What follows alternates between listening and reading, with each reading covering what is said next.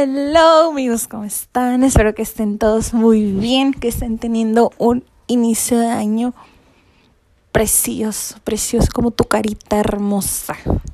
Este, ¿cómo están? Los extrañé mucho, estoy muy contenta de regresar una vez más a este espacio.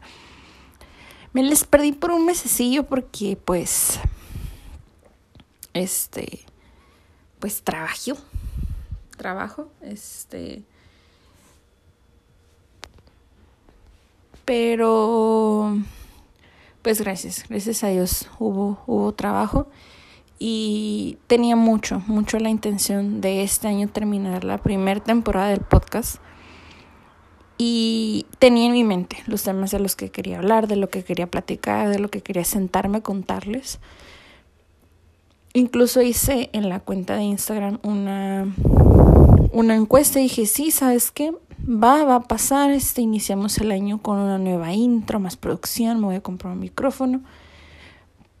Pero por una u otra cosa dije, ok, dije, si esto no está pasando es por algo, no me quiero forzar, no quiero crear contenido por crearlo. Siempre he intentado ser bien transparente en ese aspecto de que cuando yo me siento y me sirvo mi agüita, mi cafecito, mi cheve, lo que me esté tomando, es porque sale de mi corazón y no porque es una obligación hacerlo. Y entonces dije, ¿sabes qué? Pues tal vez este año se termine la primera temporada, pero se va a terminar. Y hoy más que un episodio en donde me siento storytelling y les cuento, quiero compartir un mensaje de amor con ustedes.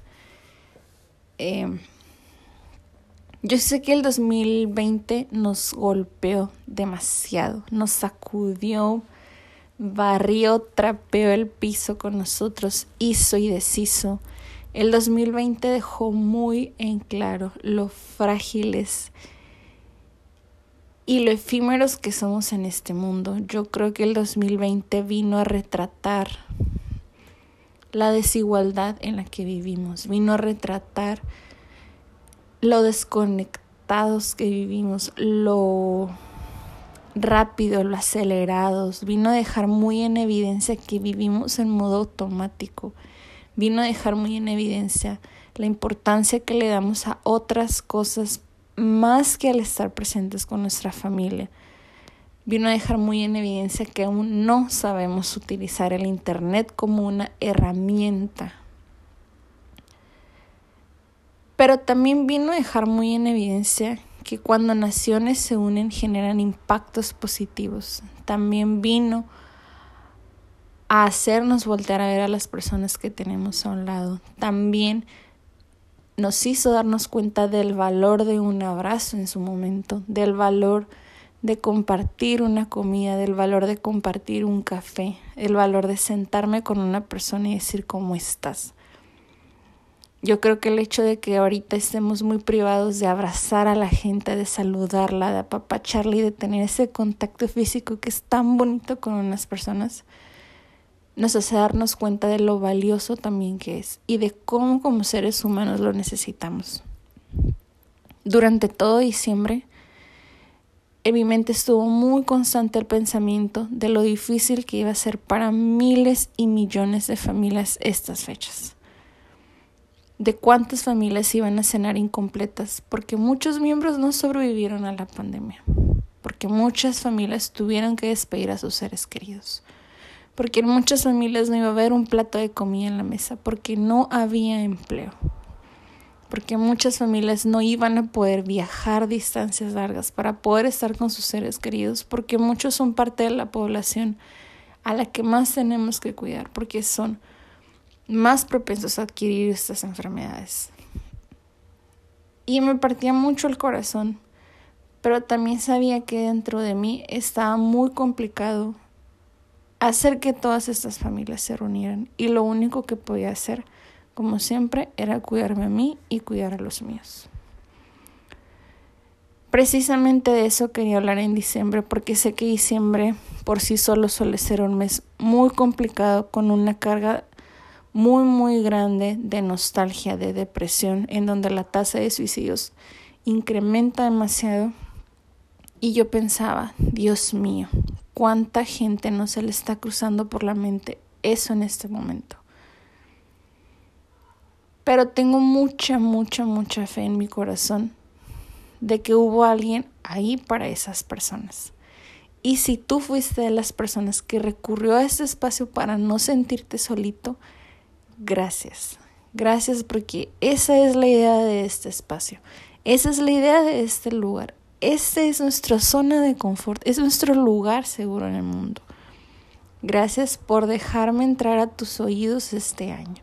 Y te aseguro que este tampoco te voy a dejar solo. Y también voy a estar a tu lado para acompañarte compartiéndote mis historias, compartiéndote mi voz, aunque hable un chingo, para que te sientas cómodo y te sientas seguro. El DM de mi Instagram siempre está abierto para ti. Y te recuerdo que en el app de Anchor, que es donde grabo, puedes dejarme notas de voz para que yo también te escuche hablar un chingo a ti. Entonces, solamente quiero compartirles todo mi amor y todo mi agradecimiento y decirles que este año va a ser tu año. Este año va a ser el año más chingón de tu vida. Y no, el 2021 no nos va a sorprender. Nosotros vamos a sorprender al 2021. Este año vamos a seguir moviendo naciones, pero para bien. Este año no se van a construir muros, vamos a derrumbar muros.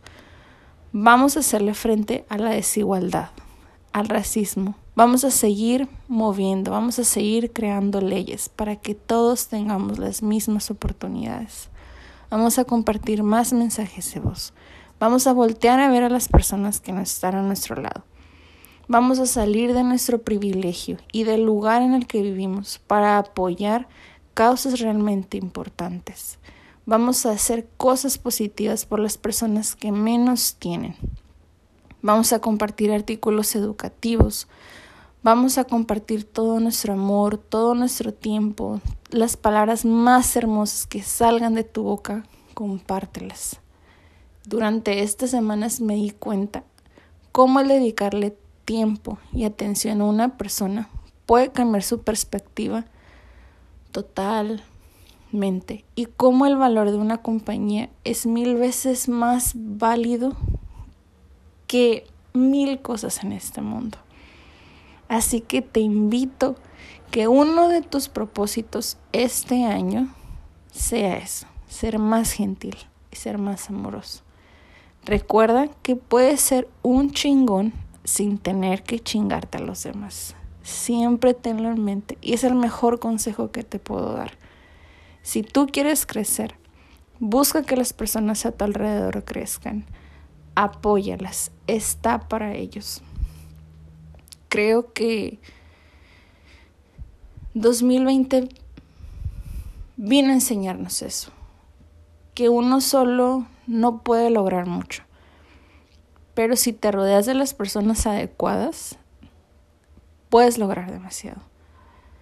Recuerda que no importa cuál sea tu propósito este año, si es comprarte una casa, un carro del año, viajar, conocer, casarte, graduarte, hazlo con todo tu corazón, porque esa lista de propósitos es tan válida como el querer meditar más, el querer conectar más, el querer estar más presente en todo momento el querer ser una persona más amorosa, querer ser más empático, el querer enojarte menos.